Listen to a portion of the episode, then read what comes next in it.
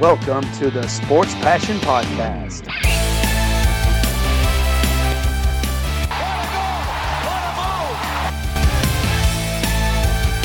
Oh, blocked by James!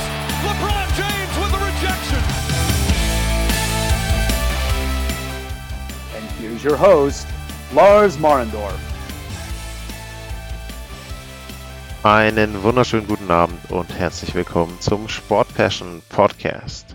Wieder ist eine Woche rum und auch heute geht es um die National Hockey League und natürlich wird die Trade Deadline das große Thema heute sein. Am kommenden Montag, den 12.04. ist es soweit. Dann um 21 Uhr mitteleuropäischer Zeit schließen die Transaktionsfenster beziehungsweise schließt das Transaktionsfenster der National Hockey League und ab dann können Spieler nicht mehr getauscht werden und heute geht es darum, so ein bisschen rauszufinden, was können einzelne Teams machen. Es gibt eine Frage gleich direkt zum Anfang dazu und dann eben noch so der generelle Ausblick nochmal ergänzend zu dem, was ich letzte Woche schon gesagt habe und ja, an der Stelle erstmal eine Empfehlung noch, wer auch noch ein bisschen zu dem Thema etwas hören möchte. Die Bissel Hockey Sendung von letzter Woche bei Christoph Fetzer war ich zu Gast zusammen mit Markus ähm, mit Le Affond. Da kann man eben auch mit reinhören und dort eben dann entsprechend nochmal auch ein paar Infos bekommen zur Trade Deadline. So ein paar Gedanken hatten wir da schon. Ich versuche das Ganze sich nicht sehr überschneiden zu lassen, also dementsprechend heute einen bisschen anderer Blick auch auf ein paar andere Teams. Und ansonsten natürlich wie immer, bitte folgt mir bei Twitter. Bitte, wenn ihr das Ganze hört und wenn ihr auch zum Beispiel bei iTunes das Podcast, den Podcast abonniert habt, dann bitte auch eine Bewertung. Das hilft mir wirklich. Äh, Bei iTunes äh, wäre dann eben entsprechend dort die Sterneanzahl gut, die ihr geben möchtet. Und ja, ansonsten wünsche ich viel Spaß mit der heutigen Sendung und wir steigen jetzt ein. Ich habe es angekündigt, es gibt eine Frage zum Thema Trade Deadline, die kommt von Florian Pürer von FPHRA. Äh, Pittsburgh und Edmonton haben einen richtig guten Lauf. Ich korrigiere das da ein bisschen. Sollten sie trotzdem aktiv werden? Wen schätzt du generell eher als Buyer oder Seller ein? Glaubst du, es gibt einen Blockbuster-Trade? So, das ist im Prinzip sind das drei Fragen beziehungsweise wenn man es genau nehmen will, sogar vier, nämlich zwei Teams und dann noch zwei allgemeinere Fragen. Und wir fangen an mit den Teams, die er genannt hat. Die Pittsburgh Penguins äh, sind da mit dabei und genau auf die wollen wir gucken und dann vielleicht nochmal so zur Einordnung, wie sieht aktuell die Situation der Penguins aus? Die sind gut im Rennen, haben 50 Punkte nach 39 Spielen. Die ersten drei Teams in der East Division, die haben alle 39 Spiele. Das sind die Capitals und die Islanders vorne mit jeweils 54 Punkten. Dann eben Pittsburgh 50 Punkte. Und danach folgen mit ein bisschen Abstand die Boston Bruins mit 46 Punkten. Man muss aber dazu sagen, die Bruins haben erst 36 Spiele, also drei weniger als die Penguins und damit entsprechend sind diese vier Teams schon ein gutes Stück abgesetzt vom Rest der Division. Dann kommen die Rangers und die Flyers, beide 38 Spiele, 41 Punkte. Also wenn man jetzt davon ausgeht, man sagt, äh, Boston hat noch drei Spiele in der Hinterhand. Sagen wir mal, sie holen vier Punkte aus den drei Spielen, dann hätten die auch 50 Punkte. Dann wären das von Platz vier, dem letzten Playoff-Rang, neun Punkte Abstand äh, zu den Rangers. Das ist schon sehr unwahrscheinlich, dass da noch jemand und den Flyers, äh, das ist schon sehr unwahrscheinlich, dass eines der beiden Teams da noch rein äh, gerät. Die Devils und die Sabres kann man sowieso rausnehmen, die sind beide schon abgeschlagen hinten. Und äh, ja, also Pittsburgh ganz gute Ausgangsposition. Zumindest die Playoffs sind drin. Fast schon garantiert, wie gesagt, eben. Und nach vorne hin, ja, muss man gucken, ob da noch was geht. Washington und die Islanders wirken in, eigentlich schon relativ stabil, so dass man davon ausgehen kann, dass die beiden vorne vielleicht wegrennen. Bei Boston bin ich mir immer nicht sicher, die können durchaus nochmal so eine gute Serie hinlegen, wo sie, weiß ich nicht, 9-0-1 oder so gehen und äh, dann vielleicht auch nochmal ganz vorne mit angreifen. Also ich würde Pittsburgh schon so auf drei oder vier sehen dementsprechend dann auswärts der Start in den Playoffs, aber zumindest erreichen sie die Playoffs. So, das als Ausgangsposition. Dann kommt natürlich so ein bisschen rein, okay, was heißt das jetzt strategisch für die Mannschaft? Man könnte ja immer sagen, solange sie Morgan und Crosby haben, müssen die Penguins zusehen, dass sie in Richtung Stanley Cup Gewinn sich orientieren. Nur, wir wissen ja, sie haben mit Brian Burke und Ron Hextall jetzt auch personell sehr viel verändert im Front Office. Und ja, da ist es eben dann so, dass schon so ein bisschen die Strategie auch eher mittellangfristig in die Richtung geht, dass sie eben Spieler entwickeln wollen, dass sie vielleicht dann höher draften wollen als noch in den letzten Jahren, wo sie auch oft dann ihre Draftpicks abgegeben haben. Und da ist dann eben schon so, da muss man eben dann vorsichtig sein, dass man jetzt nicht Dinge verkauft für ein Team, was vielleicht nicht titelfähig ist. So. Ähm, Ausgangslage bei den Draftpicks, sie haben den Erstrundenpick nicht im Sommerdraft dieses Jahr. Sie haben ihren Dritt- und ihren Viertrunden-Pick nicht und auch den in der sechsten Runde. Sie haben dann noch drei in der siebten Runde, aber ich sag mal, wenn man von eins bis sechs guckt, so die ersten Runden, da haben sie gerade mal zwei Draft-Picks. Das heißt, sie haben nicht viel, was sie abgeben könnten, wenn sie denn wollen. Ähm, und ich glaube eben, dass sie strategisch auf die nächsten Jahre schon mal gar nicht gucken wollen. Also, dass man jetzt sagt, irgendwie, man nimmt jetzt den Erstrunden-Pick aus dem nächsten Jahr oder aus dem übernächsten Jahr. Das wird bei den Penguins, glaube ich jedenfalls, ein No-Go sein. Und dementsprechend, das so ein bisschen die Ausgangslage der Penguins. Cap ist auch klar, sie sind äh, fast am Salary Cap Limit oben dran. Da ist relativ wenig Platz. Und dementsprechend auch da, wenn sie denn einen Tausch machen, dann muss Geld rausgehen und Geld wieder reinkommen äh, beziehungsweise also auf jeden Fall schon mal was rausgehen, um Platz zu schaffen. So, das ein bisschen die Ausgangslage. Dann auch nochmal Blick personell. Wie sieht's denn aktuell aus? Äh, die Penguins sind das Team mit den meisten Verletzungen in der gesamten Liga. Also die haben die meisten Spielaus Spielerausfälle gehabt äh, in der jetzigen Saison. Und dann muss man eben gucken, wie sieht's auch aus, äh, wer ist aktuell verletzt? Und da kommt natürlich ein ganz prominenter Name direkt äh, vorne mit dran, Evgeny Morken, der ist verletzt, der hat jetzt erstmals ähm, wieder das Eis betreten, ist also ähm, läuft ein bisschen Schlittschuh jetzt und scheint so langsam in diesen Trott zu kommen, dass er irgendwann dann wieder zurückkommen kann. Der war sehr gut drauf nach einem ziemlich verkorksten Saisonstart, also hatte 17 Punkte in 15 Spielen zu dem Zeitpunkt. Ähm, wo er dann ausgefallen ist. Also das ist schon mal jemand, wo man sagen kann, okay, den kriegen sie wahrscheinlich, wahrscheinlich ähm, dann doch zurück. So, ähm, Kasperi Kapanen ist auch im Moment verletzt. Auch der ähm, könnte wieder zurückkommen und Brandon Tanev ist auch verletzt. Das heißt, das sind so ein paar Spieler, wo man jetzt sagen muss, das ist im Prinzip ähm, ja fast eine komplette Reihe, wenn man die drei zusammennimmt. Das heißt, die fehlen ihnen im Moment. Und die Strategie zur Deadline wird natürlich bei Pittsburgh dann auch davon abhängen, wie werden diese Spieler zurückkehren können. Also wie ist der Status jetzt ähm, im, äh, ja, auf dem Weg zurück? Und das wird so ein bisschen dann auch den Einfluss natürlich haben auf das, was sie jetzt machen, zusätzlich zu den Rahmenbedingungen, die ich genannt habe.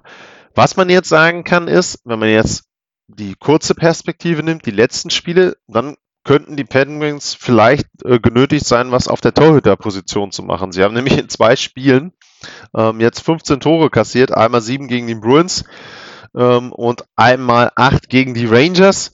Ähm, nur man muss eben auch da wieder gucken, was waren das jetzt für Tore, die sie kassiert haben. Gegen die Rangers waren ziemlich viele abgefälschte mit dabei. Ähm, gegen Boston war es irgendwie so ein ja, ziemlich komisches Spiel, auch ziemlich viel, ähm, dann auch ein bisschen hin und her, auch anfangs. Ähm, ja, vielleicht sind es einfach nur jeweils jetzt Ausnahmespiele gewesen ähm, von äh, ihren Torhütern, aber das war natürlich schon die ganze Saison ein Thema. Also, dass Pittsburgh ein gewisses Risiko gegangen ist mit dem Torhüter-Duo, was sie dort nun hatten, war im Prinzip klar, man hat Murray abgegeben, man hat gesagt, Tristan Jari und Casey DeSmith, das sind die beiden, die jetzt ähm, dort ja dann Nummer eins und Nummer zwei sind. Zahlen sind bei den beiden nicht mega gut. Ähm, 2,91 äh, bei Jari, 2,3 bei DeSmith, 90% bei Jari, 91,5% bei DeSmith ist okay. Ähm, sie haben eben die Spiele gewonnen. Also ich meine, 15 Siege aus 26 Spielen, 9 Siege aus 16 Spielen. Ähm, das wird auch ein gutes Stück daran liegen, dass sie ihre Defensive ein bisschen stabilisiert haben, die Penguins. Aber ja, die Torhüterposition ist sicherlich nicht übermäßig gut besetzt. Sie ist auch nicht teuer besetzt. Auch das ist eben ein Punkt, den man berücksichtigen muss. Also sie zahlen 4,75 Millionen ähm, für beide zusammen. Ich glaube, in Vegas kriegst du da nicht einen Torhüter für, wenn ich das jetzt richtig in Erinnerung habe. Also ja, da was zu machen. Hm. Was man so gehört hat aus Pittsburgh ist, ähm, dass sie auf der Suche sind nach ja, einem großen Verteidiger ähm, oder aber einem großen Stürmer, ähm, aber eben auch nicht so traditionell wie früher, dass man irgendwie einen Goon sucht, sondern man sucht schon jemanden, der auch ein bisschen Geschwindigkeit hat, auch ein bisschen ähm, Fähigkeiten hat, dann eben vielleicht auch mal in den Reihen ein bisschen hochzurücken kennt man ja auch, dass die äh, Penguins da dann eben manchmal ein bisschen variieren, dass eben dann, wenn Morgan wieder da ist, mit ihm jemand spielt, vielleicht mal in eine Crosby-Reihe reinrückt. Ähm, also, dass man da versucht, schon jemanden zu haben, den man flexibler in den, in den Reihen einsetzen kann, idealerweise, ähm, sage ich jetzt mal, jemand für zweite, dritte Reihe vielleicht. Ähm, da ist es natürlich so, gibt ein paar Namen, ähm, wo man sagen könnte, okay, äh, das könnte jemand sein. Äh, Scott Lawton wurde genannt von den Philadelphia Flyers. Ähm, das ist sicherlich jemand, der da reinpassen würde. Da kommt aber wieder dann die spezielle Konstellation Pittsburgh-Philadelphia. Die Wahrscheinlichkeit, dass die Flyers direkt äh, mit Pittsburgh tauschen, ist ziemlich gering. Ähm, da müsste man wieder sowas hinkriegen. Um, beim Max äh, Streit hatten sie das mal gemacht, dass sie das quasi über Temper abgewickelt haben. Pff, ja, ähm, wenn es denn so ist, okay, ähm, Scott Lawton hat ein Gehalt von 2,3 Millionen. Da muss man eben gucken, wen könnte man da jetzt aus Pittsburgh-Sicht gegentauschen? Wer wäre, wäre jemand, wo man sagen könnte, okay, den kann man dann dafür abgeben. Aber auch da ist eben wieder dann die Frage, ähm, er ist unrestricted free agent, das heißt, du hast keinen Vertrag mehr, der längerfristig ist. Das ist auch ein Risiko, dass du dann eben den dir nur mietest und nur mieten. Ist er dafür dann gut genug? Möchte ich dafür wirklich so viel bezahlen? Bin ich mir sicher, dass ich mit dem dann den Unterschiedsspieler habe? Hm. Also die Penguins werden wahrscheinlich etwas machen, aber wenn dann irgendeinen kleinen Trade. Ich glaube, nichts Großes. Ähm, wenn man jetzt auf Verteidiger gucken würde, Eric äh, Goodbranson wurde noch genannt, bei Dallas, Jamie Oleksiak. Äh, das wären so Spieler, wo man sagen könnte, okay, ähm, vielleicht kommt einer von den beiden, aber ansonsten sehe ich bei den Penguins nichts, ähm, was irgendwie, um der einen Frage, die Florian noch äh, gestellt hat, auch ein bisschen vorwegzugreifen, was irgendwie in Richtung Blockbuster-Trade gehen würde. Also Pittsburgh, vielleicht einen kleinen Move, aber viel ist da nicht drin. Ja, dann das zweite Team, ähm, das er erwähnt hat, das sind die Edmonton Oilers. Auch da wieder so ein bisschen Rahmenbedingungen. Wie sieht es jetzt insgesamt aus? Auch da ist es so, die ersten drei Teams in der North Division, die haben alle 39 Spiele absolviert. Vorneweg mit schon einem Stück Abstand sind die Maple Leafs 55 Punkte. Dann kommt Winnipeg aktuell mit 49, direkt dahinter Edmonton mit 48 und dann auch schon wieder ein kleiner Gap zu den Canadiens, die haben 43, aber da muss man dann sagen, aufgrund der Corona-Covid-Situation äh, haben die vier Spiele weniger. Wenn wir jetzt so ein bisschen die Rechnung aufmachen, wie bei den ähm, wie bei den Boston Bruins, sagen wir, aus den vier Spielen holen sie fünf Punkte in dem Fall, dann haben sie auch 48 oder von mir aus sechs sind es 49, also ungefähr so ähnlich ähm, dann wie in der East Division, dass ja vorne die ersten vier im Grunde durch sind und dann kommt es ein bisschen darauf an, wie die sich dann ja zurecht ruckeln da in der Reihenfolge. Toronto scheint weg zu sein vorne, hat zumindest einen ganz guten Vorsprung und dementsprechend geht es dann eben für Edmonton darum, Platz 2, 3, 4 zu bekommen. Idealerweise natürlich Heimrecht. Ähm, ja, das ein bisschen die Rahmenbedingungen. Auch bei den Oilers, wenn ich da gleich mal auch ein bisschen auf die Salary Cap Situation gucke, da ist es auch so, dass die kein Geld haben unterm Salary Cap. Ähm, dementsprechend wird es auch da so sein, wenn sie etwas machen, muss ein Vertrag rausgehen, damit sie einen Vertrag aufnehmen können. Nun ähm, haben sie mit Ken Holland ja auch einen sehr, sehr erfahrenen General Manager mittlerweile und der hat sich auch dazu geäußert, was er denn vielleicht machen würde. Und er sagt erstmal, die Rahmenbedingungen aktuell in diesem Jahr, in diesem schwierigen Jahr sind einfach so, dass du nicht viel Spielraum hast. Alle wissen, der Salary Cap geht nicht hoch im Sommer, der geht auch im Jahr drauf nicht hoch. Dementsprechend sind da alle vorsichtig, irgendwie große Verträge ähm, dann aufzunehmen. Dann sagt er auch eine spezielle Schwierigkeit ist das Roster von im Prinzip 29 Spielern, weil du ja auch diese Taxi-Squad mit dabei hast. Auch das ist für ihn so eine Bedingung.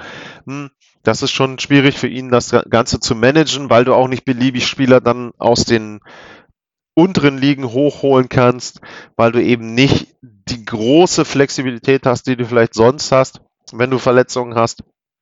Auch teilweise natürlich beim Tauschen dann durch die Covid-Regelungen, wo du dann diese sieben Tage Quarantäne mittlerweile jetzt hast, wenn Spieler aus den USA nach Kanada kommen. Also alles sehr, sehr schwierig für ihn, die Rahmenbedingungen.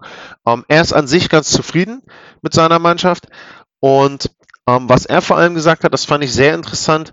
Ähm, die Oilers haben ein paar unrestricted free agent. Ähm, Ryan Nugent Hopkins ist der prominenteste, der hat auch den äh, höchst dotierten Vertrag. Ähm, Alex Jason ist ähm, mit dabei.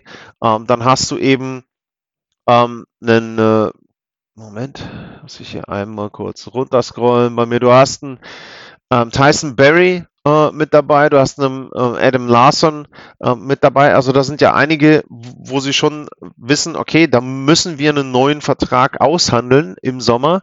Und da ist es so, ähm, er ist nicht ein Freund davon, der jetzt sagt, hey, ähm, ich möchte jetzt so jemanden abgeben, wenn ich den Vertrag nicht verlängern kann oder wenn ich weiß, dass der geht. Also so unter dem Motto, na gut, ich gebe jetzt, nehmen wir das Beispiel Tyson Berry ab, krieg irgendwie einen Zweitrunden-Pick und vielleicht noch irgendeinen Prospect.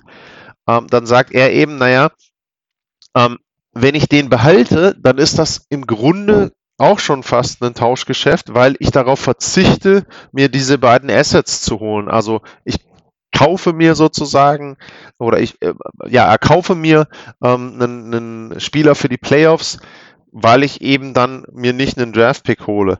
Und ähm, er sagt, sein Team ist im Win-Now-Modus und dementsprechend will er solche Spieler gar nicht abgeben, sondern er möchte das klare Signal senden, wir wollen gewinnen, deswegen behalten wir Spieler, die bei uns spielen. Ob die dann im Sommer gehen können oder nicht, ist uns egal. Also ähm, ganz klar da die Aussage eben, wir werden diese Spieler nicht abgeben.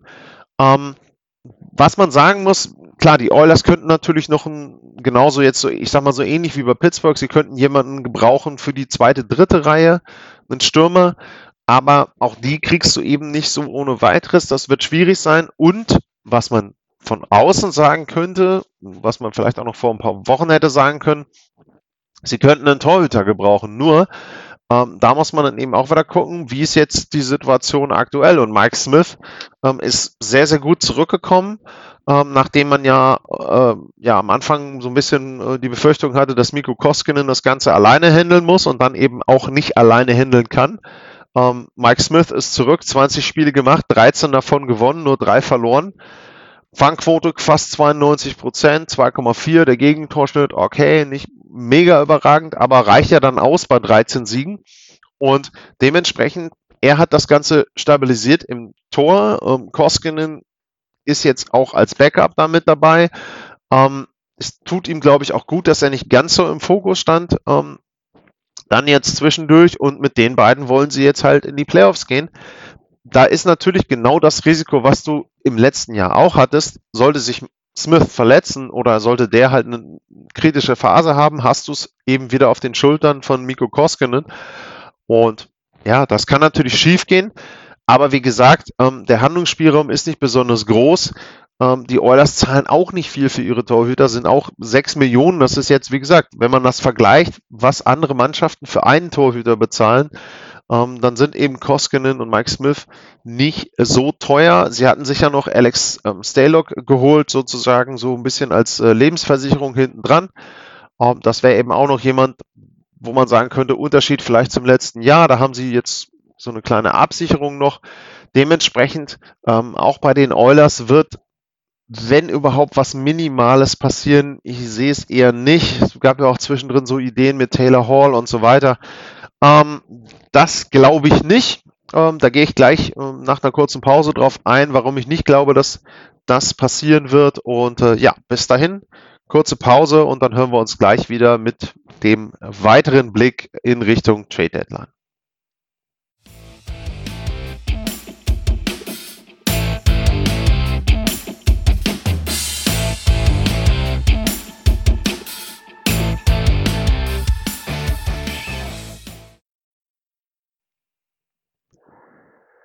Zurück beim NHL-Podcast von Sport Passion. Und ja, ich habe es angedeutet, ich erwarte nicht, dass die Edmonton Oilers Taylor Hall holen. So, um, ähm, das geht jetzt auch in einen, eine der Fragen, die der Florian gestellt hat, nämlich ob ich einen Blockbuster-Trade erwarte. Und da muss ich ganz ehrlich sagen, Frage ist wieder, definiere Block, Blockbuster. Ähm, ich glaube, ich weiß schon, was er damit meint. Und ich glaube, nein, es wird keinen Blockbuster geben. Ähm, ein Taylor Hall ist für mich kein Blockbuster-Trade, weil da im Grunde schon klar ist, dass die Sabres ihn loswerden wollen. Und ich glaube auch, ähm, dass man für Taylor Hall nicht megamäßig viel bekommen wird. Denn dann sind wir wieder dabei. Ich habe es anfangs gesagt, wir haben das Problem mit dem Salary Cap. Alle Vereine sind, oder fast alle Vereine, die in irgendeiner Form in Richtung Titel gehen, haben so gut wie gar kein Geld. Das heißt, sie können nicht ohne weiteres so einen hohen Vertrag aufnehmen.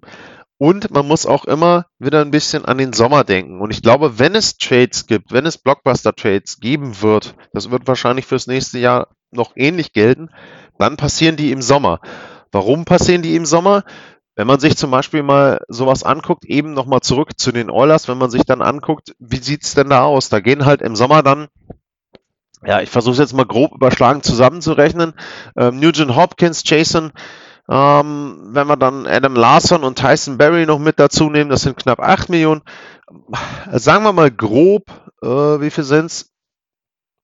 18 Millionen haben sie dann zur Verfügung unterm Salary Cap, wenn die Verträge enden. So, ähm, das heißt, du hast dann eine etwas andere Masse, mit der du etwas machen kannst. Dann kannst du vielleicht einen, gut, im Taylor Hall ist vertragsfrei, aber dann kannst du vielleicht einen anderen Spieler holen, der, sagen wir mal, einen Gehalt von 8 Millionen hat. Dann holst du den, dann hast du von den 18 Millionen hast du 8 verbraucht. So, jetzt sagt man natürlich, okay, die 18 Millionen waren für ungefähr 6 Spieler. Ähm, jetzt hast du 8 Millionen schon für einen verbraucht, hast du nur noch 10 für 5 andere.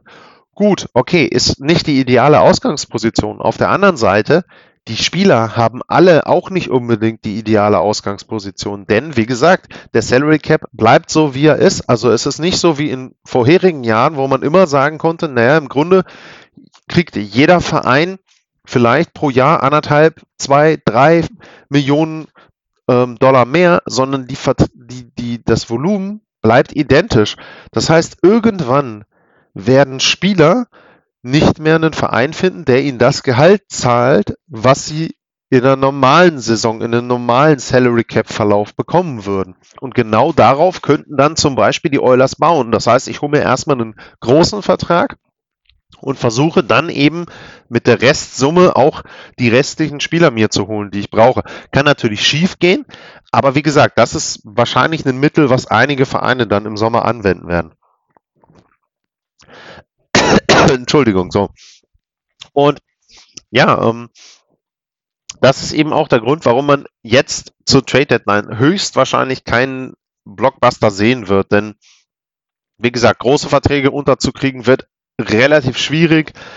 Ähm, dann hast du noch die Situation, dass auch die großen oder dass Spieler, die große Verträge haben, oft dann auch No Movement Clauses oder No Trade Clauses haben. Das heißt, auch das könnte ein Problem werden.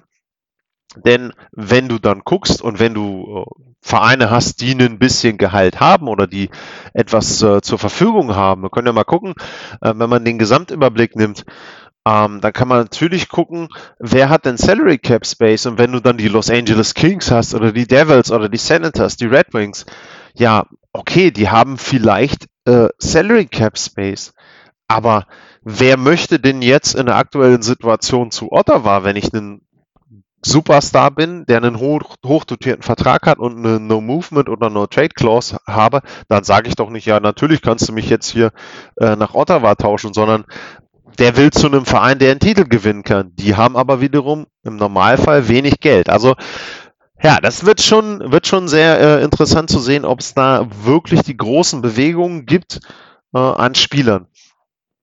Dann nächste Teil ähm, der Fragen, die Florian hatte. Wen sehe ich als äh, Seller, wen sehe ich als Buyer? Ähm, wir können das ganze spaßhalber einfach mal durchgehen. In dem Sinne hier äh, bei Cap Friendly. Wer hat denn überhaupt Salary Cap Space? Wir sehen die Tampa Bay Lightning vorne. Ähm, ich fange mal mit Tampa an. Tampa ist eine Mannschaft, die im Prinzip ihr Tauschgeschäft bekommen wird, sobald die reguläre Saison zu Ende ist. Ähm, Kucherov ist im Moment verletzt, spielt nicht. Ob er noch verletzt ist, okay. Auf jeden Fall spielt er im Moment nicht. Und er wird zu den Playoffs höchstwahrscheinlich zurückkehren. Das heißt, die brauchen nichts machen und kriegen trotzdem einen super Spieler wieder zurück. Was passieren kann bei Tampa ist so ein kleinen Deal, dass sie sich irgendwie einen Deft Defenseman oder sowas holen. Vielleicht auch einen Forward. Ähm, aber nichts, wo man jetzt irgendwie sagen muss, okay, das wird jetzt der entscheidende Move sein. Deren Spieler, den sie brauchen, der kommt dann eben aus den eigenen Reihen. Kucherov, wenn er wieder da ist. Das ist ein Punkt, kann man dann irgendwie vielleicht mal in der Sommersendung darüber diskutieren, ob das so sinnvoll ist, dass man sagt, ähm, ein Spieler darf die gesamte reguläre Saison verletzt sein und kann dann zu den Playoffs zurückkommen. Ähm, ist für mich ein bisschen circumventing äh, the cap, also so ein kleiner, kleine, äh, ja, kleines Schlupfloch, was da ausgenutzt wird. Aber gut, ähm, es ist so. Tampa wird das Ganze sicher nehmen. Ähm, die St. Louis Blues, wenn man die sieht, ja, die müssten was machen. Ähm, die sind im Moment in einem Slump. Aber da wird es natürlich schwierig. Auch da ist es so, Salary Cap ist nicht da. Ähm, also da ist kaum äh, Spielraum. Dementsprechend wird das sehr, sehr schwer. Aber bei denen erwarte ich schon, dass sie zumindest etwas versuchen, weil sie einen Kader haben. Mit dem haben sie vor äh, anderthalb, zwei Jahren den Stanley Cup gewonnen. Also dementsprechend wollen die schon nochmal versuchen, mit dem Kern dort äh, einen Lauf zu schaffen und überhaupt erstmal in die Playoffs zu kommen. Das ist ja im Moment in Gefahr. Dementsprechend glaube ich, St. Louis wird irgendetwas machen. Keinen großen Trade, aber sie werden schon sich äh, ein bisschen bewegen. Die Islanders sind ein Riesenthema. Ähm, die haben Anders Lee eben als Ausfall, da hatte ich auch schon ein paar Mal äh, etwas mehr zugesagt. Da hatten wir auch das Interview.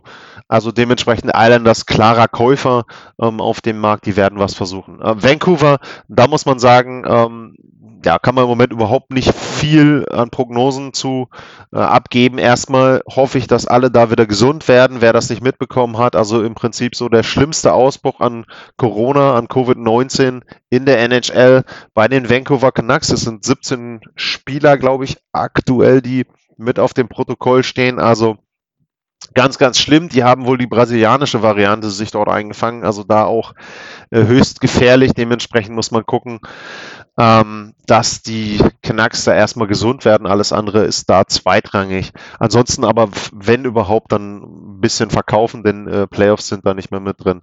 Ähm, die Washington Capitals, das ist ganz interessant. Ähm, bei Forwards, Verteidigern sind sie set. Man hört so ein paar Gerüchte in Richtung ähm, ja, Torhüterposition, dass die Capitals äh, versuchen, sich vielleicht auch nochmal einen Veteranen dort äh, für die Torhüterposition zu holen. Henrik Landquist war ja derjenige, der äh, dafür vorgesehen war. Das hatte ja nun dann äh, leider aus gesundheitlichen Gründen nicht funktioniert. Und ansonsten ist es eben so, dass man in Washington wohl nicht hundertprozentig zufrieden damit ist, ähm, wie die Torhüter äh, wie Samsonov ähm, und ähm, Vanacek dort ja zusammen agieren. Dementsprechend könnte es sein, dass die Capitals da auch nochmal was machen, aber auch da Cap Space ist eben nicht da. Also doch das muss ein, ein sehr interessanter Trade sein. Die Anaheim Ducks sind ein Verkäuferteam definitiv, ähm, sind in einem Rebuild, ohne das offiziell zu verkünden. Äh, Ricard Raquel ist zum Beispiel jemand, der da mit auf dem Markt ist, hat sich jetzt letztens verletzt hat nicht gespielt die letzten Spiele. Ähm, ist vielleicht auch so ein Punkt, wo man ihn jetzt draußen hält, äh, um kein Risiko einzugehen, wenn man ihn denn tauschen möchte. Ähm, ja, ansonsten gibt es eben bei Anaheim auch noch ein, zwei äh, andere Kandidaten. Ryan Getzlaff ist immer ein Thema, da ist man sich aber nicht sicher, ob der überhaupt gehen möchte. Nur da kommt dann eben auch noch dazu 8,25 Millionen Gehalt. Also da muss Anaheim schon sagen, wir nehmen das Maximum überhaupt was wir können an Gehalt und behalten das hier und ähm, holen uns dafür dann oder lassen uns dafür dann irgendwie ein, zwei Draft-Picks geben. Ähm, ja, ansonsten äh, David Beckes, äh, weiß ich nicht, ähm, ob der irgendjemandem noch weiterhelfen wird mit 36 Jahren, äh, viereinhalb Millionen Gehalt. Also ja, muss man gucken. Ryan Miller ähm, könnte man noch sagen, aber der ist eben auch 40. Ist der jetzt jemand zum Beispiel, wo dann die äh, Capitals sagen würden, den möchten wir uns jetzt als dritten Torhüter holen? Hm, weiß ich nicht. Ähm, Edmonton hatten wir drüber geredet. Chicago, sehr interessantes Team. Kann für mich eigentlich nur ein Team sein, was, wenn überhaupt, verkauft und vielleicht ein Team, was Salary Cap Space ein bisschen versucht, wenn sie äh, versucht zu nutzen, wenn sie kreativ sind. Die Blackhawks, ja, könnten die Playoffs erreichen, ähm, sind da in so einem äh, Rennen jetzt im Moment mit äh, Nashville Dallas zusammen. Aber wohin soll das gehen? Also du spielst in der ersten Runde dann gegen Tampa, gegen Florida, sehe ich keine Chance ähm, für die Blackhawks. Dementsprechend äh, versuche ich doch wirklich meine Spieler da zu entwickeln, die Jüngeren. Äh, mal gucken, ob äh, Jonathan Tace nächstes Jahr wieder zurückkommt. Der Kirby Duck erste Tor gemacht, also schon äh, mal schön, dass der ähm, jetzt eben wieder getroffen hat. Und ähm, ja, ansonsten, also die Blackhawks für mich eine Mannschaft, die eher verkaufen sollte, als dass sie versucht, irgendwie jetzt da noch für einen Playoff-Run sich was zu holen.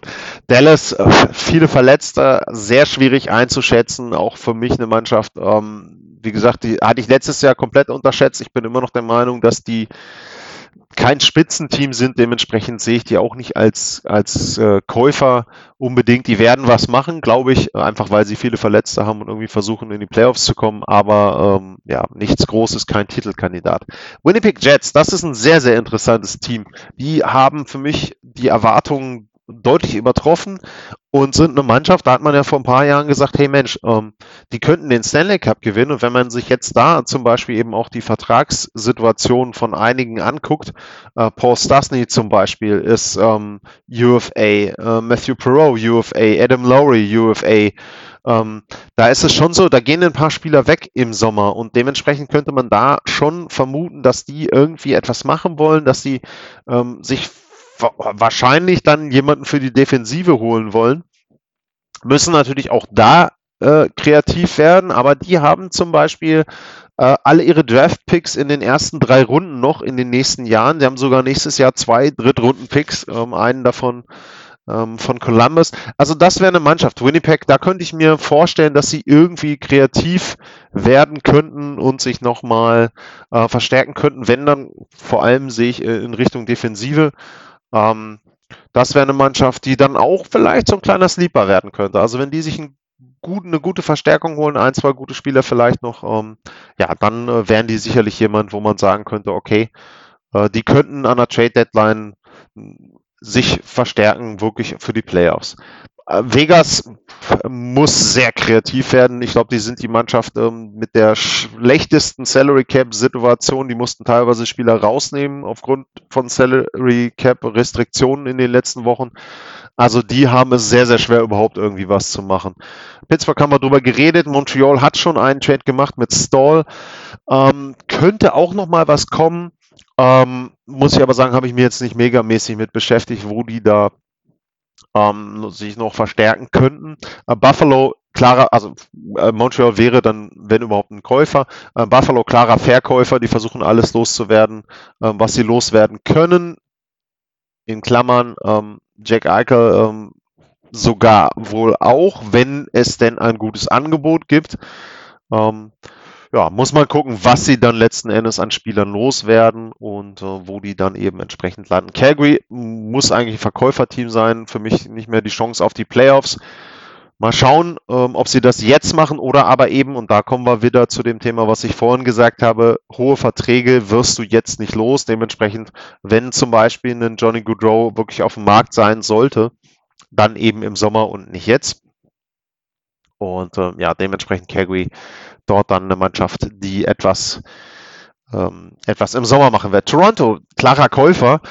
Frage ist, was können sie machen? Also jetzt nicht so, dass sie ein super Stück brauchen, also dass sie, dass da ein riesiges äh, Puzzlestück fehlt. Ähm, da könnte es sein, dass sie im Tor was machen. Äh, liegt daran, dass man bei Freddy Anderson noch nicht so richtig weiß, ob der, was er jetzt hat. Kommt er zurück, kommt er nicht zurück? Und ähm, Campbell ist auch zumindest, sage ich mal, äh, teilweise angeschlagen. Also äh, Jack Campbell, auch da ist ja die Frage, ähm, möchtest du nur mit dem in die Playoffs gehen, mit einer Mannschaft, die wirklich Titelchancen haben kann? Ja, das weiß ich nicht. Also die könnten jemand sein, die dann wirklich nochmal auch auf dem Torhütermarkt ein bisschen aktiv werden, die Maple Leafs. Dementsprechend muss man da gucken, vielleicht auch noch in den unteren äh, sechs irgendwie, aber Wayne Simmons zum Beispiel ist jetzt zurückgekommen, ähm, spielt eigentlich auch so wie vor seiner Verletzung, also dementsprechend, die brauchen nicht viel machen.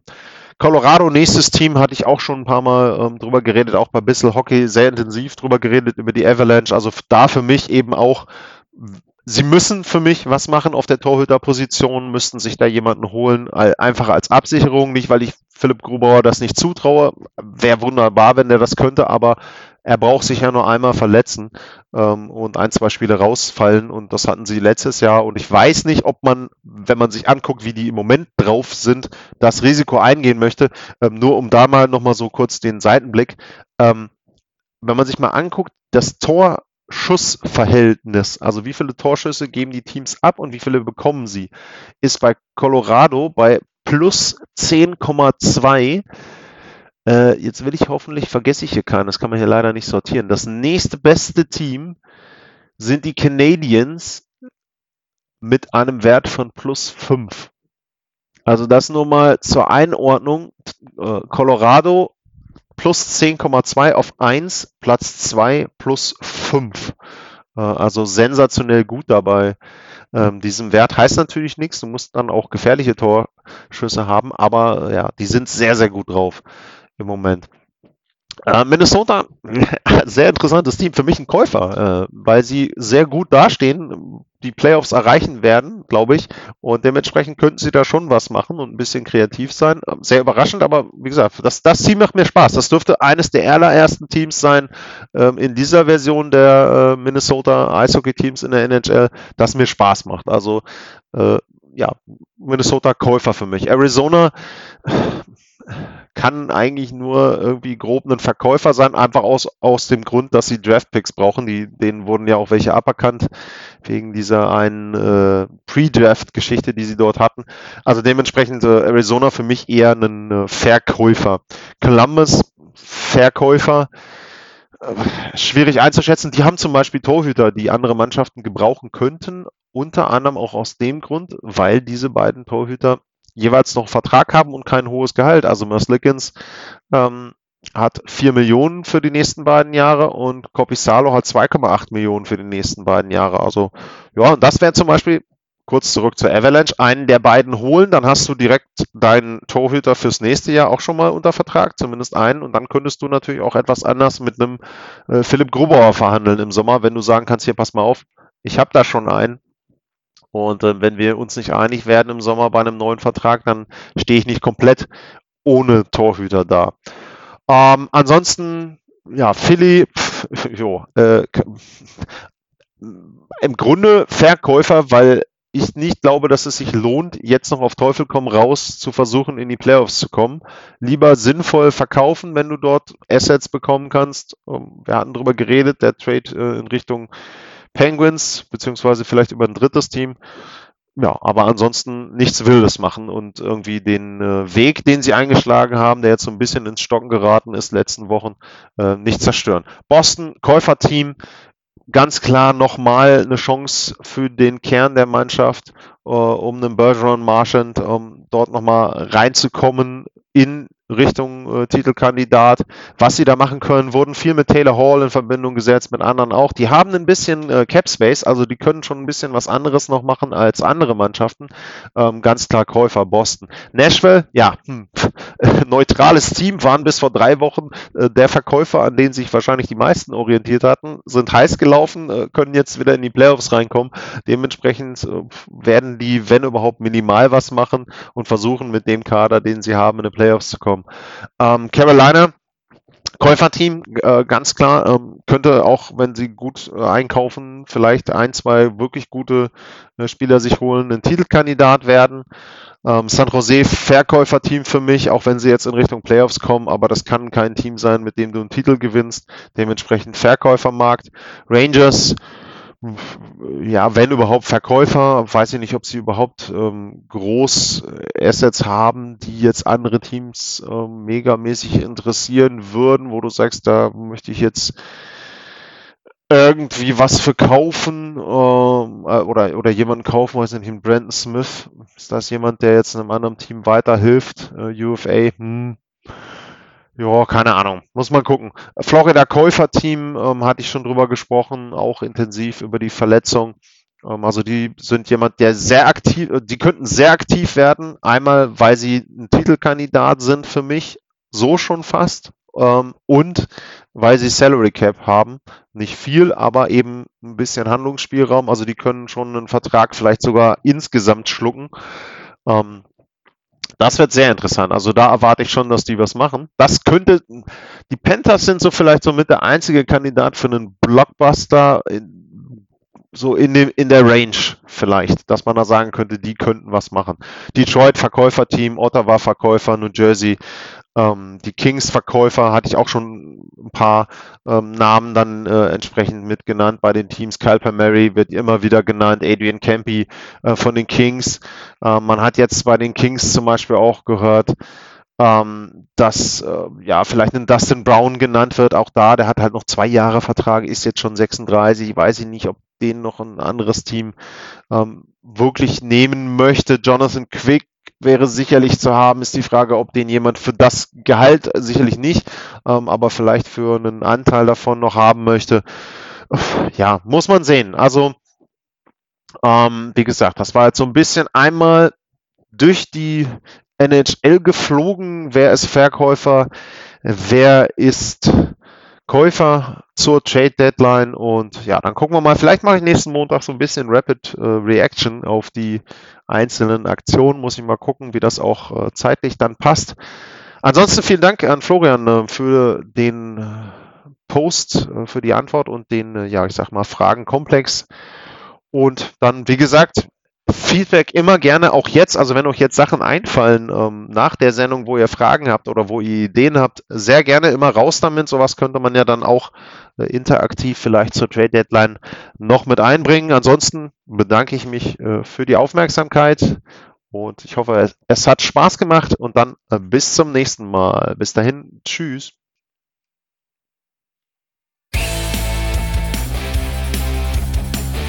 Sportliche Grüße. Das war's, euer Lars.